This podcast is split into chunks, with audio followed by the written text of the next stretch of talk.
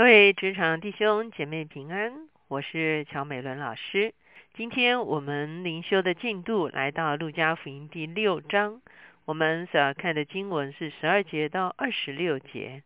今天我们所要一起思想的主题是神的国是你们的。我们一起来祷告，天父，我们来到你的面前，我们向你献上感恩，啊，因为你乐意将你的国赐给我们。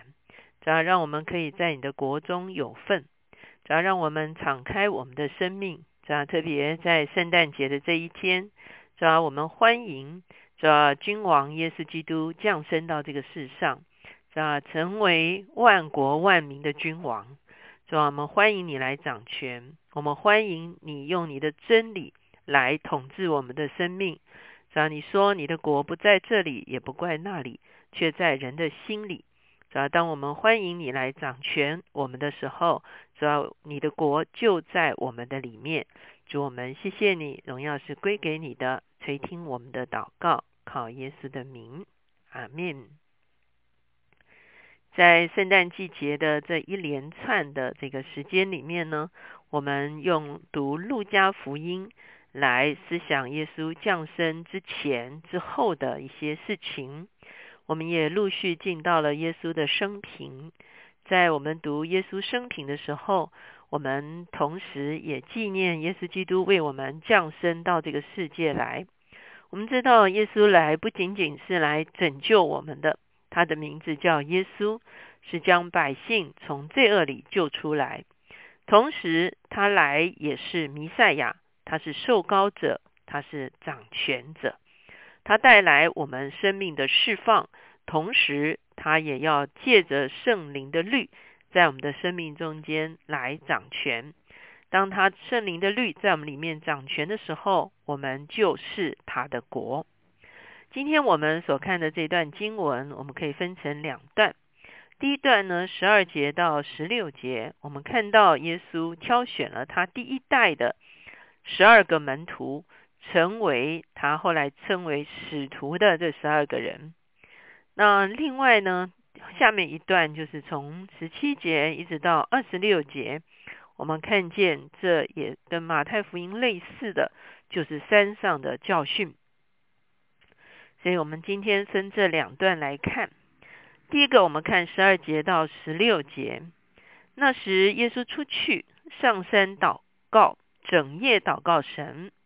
到了天亮，叫他的门徒来，就从他们中间挑选十二个人，称他们为使徒。这十二个人有西门，耶稣又给他起名叫彼得，还有他的兄弟安德烈，又有雅各和约翰，菲利和巴多罗买，马太和多马，亚勒菲的儿子雅各和奋锐党的西门，雅各的儿子犹大。和卖主的加略人犹大，我们看见在第六章的前面，不断的记载耶稣基督执行他弥赛亚的职分，许许多多的人得了赦免，许许多多人得了医治，许许多多人得了释放。他的确是弥赛亚，在拿撒勒的会堂中，他宣告受压制的要得着自由，要得着释放。他做了这样多，把神国释放在啊，我们可以说是这个世界里面的事情，让许多人从错误的一个生命的光景中间被释放出来，成为自由的人。而现在呢，我们会看见耶稣觉得他来到了一个关键点，就是不仅仅是他来宣报神的国，或者是他带来灵界的释放。同时呢，他也要训练一群人和他一起来完成这样的工作。当然，这一群人出去服侍的时候，他们所支取的是耶稣的权柄，并不是他们自己的权柄。可是，当他们出去宣告耶稣的权柄的时候，神的国同样会临到这个世上。耶稣在选择的时候彻夜的祷告，我们相信他是在寻求天父的旨意。到了天亮了，他在门徒中间挑选了十二个人。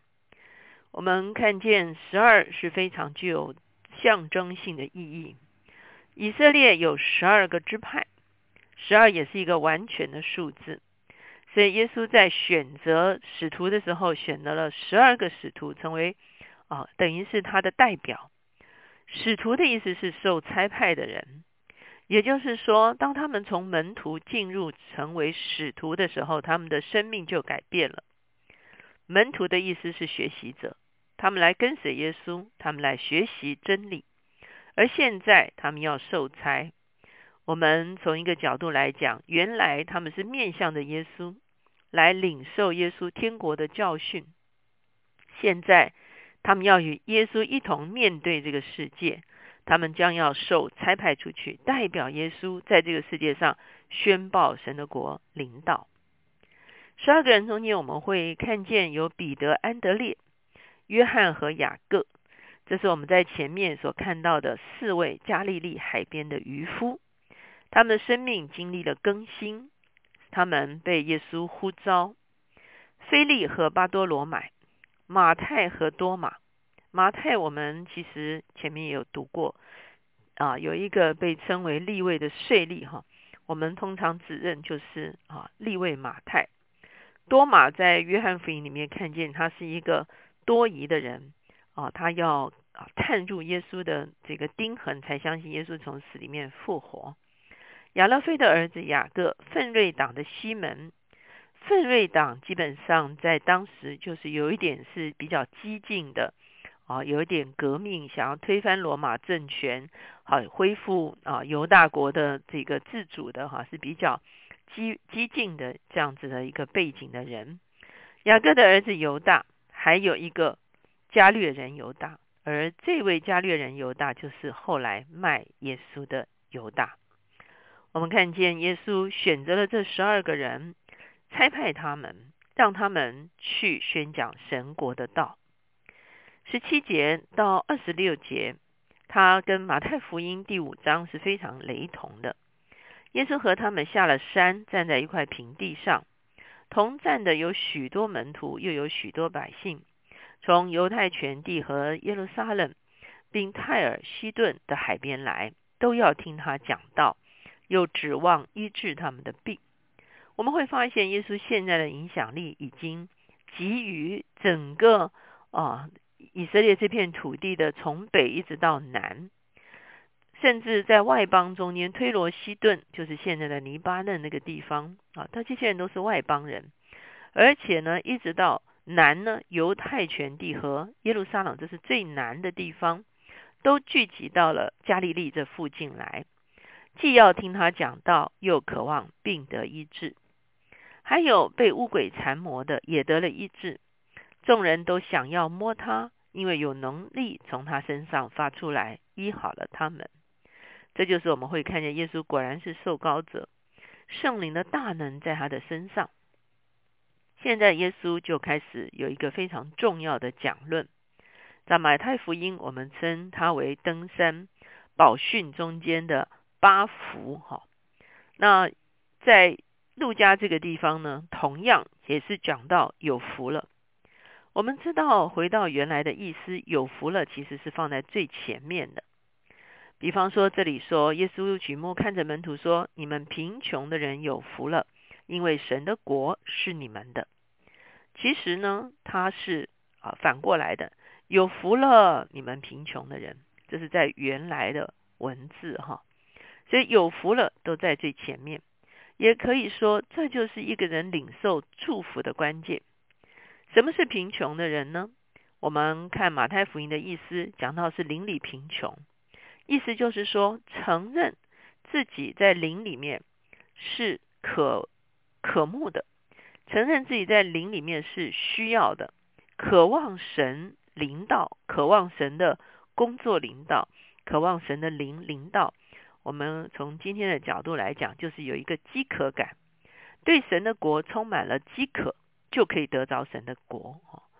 我们发现有一个饥渴是非常重要的，因为那是一个承认自己的需要，那是一份谦卑，那是一份领受的态度。很多时候，我们自满，我们自以为生命已经很了不起了的时候，我们就与神的祝福擦身而过。什么时候我们承认自己的里面是有需要的，那个时候神的国临到我们。所以饥渴于神的国的人，他们可以得着神的国。你们饥饿的人有福了，因为你们将要饱足；你们哀哭的人有福了，因为你们将要喜笑。这就是同样是讲到对神的国的一个渴慕哈。人为人子恨恶你们，拒绝你们，辱骂你们，弃掉你们的名，以为是恶，你们就有福了。当那日，你们要欢喜跳跃，因为你们在天上的赏赐是大的。他们的祖宗代先知也是这样。而人们会因为有些人渴慕天国而恨恶这些人吗？是的，为什么？因为天国的律是真理的律。当我们领受真理的律的时候，我们就活出真理。当我们活出真理的时候，那些不愿意活出真理的人呢，就大大的不喜欢。我相信啊，我们在职场中啊，有些人他希望啊，用一些不正确的方法来获得利益。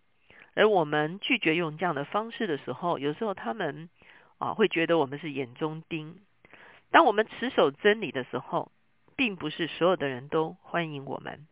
可是当我们愿意为真理而忍受这些不方便的时候，在这个地方等于是我们对天国的律的一个持守的时候，这个地方说有福了。为什么呢？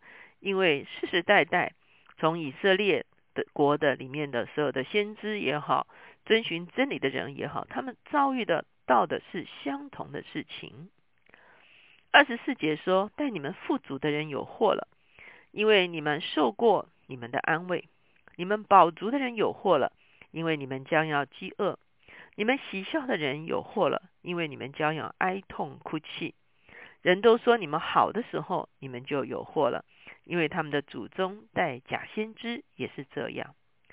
我们如果光看字面，我们当然觉得很难接受。为什么富足、饱足、喜笑的人就有祸呢？事实上，他讲的就是一个对天国不可慕的人，以世上的财富为满足，以世上的食物为饱足，以世上的功名利禄为喜乐的时候，我们就不觉得渴望神的国降临。那请问神的国是什么？神的国就是耶稣基督诞生到这个世界上，他借着真理的灵在我们的里面掌权，这就是神的国领导。什么时候我们渴望耶稣基督成为我们的君王？什么时候我们渴望他借着真理在我们的生命中间掌权？我们有一个饥渴而渴望活出真理的心的时候，我们就属于神的国。什么时候我们以地上的事物为满足？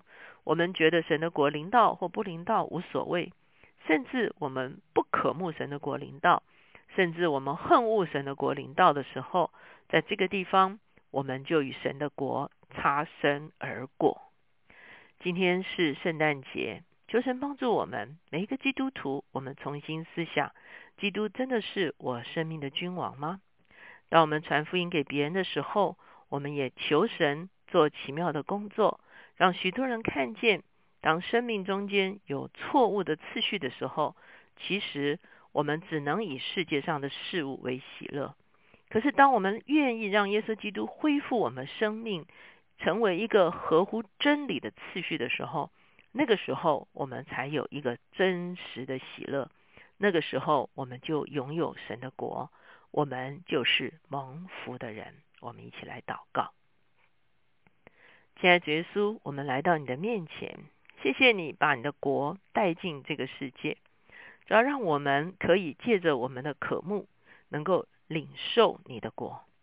欢迎你的降生，因为你是君王，你要借真理的灵在我的生命中间掌权。主要当我欢迎你的掌权的时候，我就是你的国的一份子。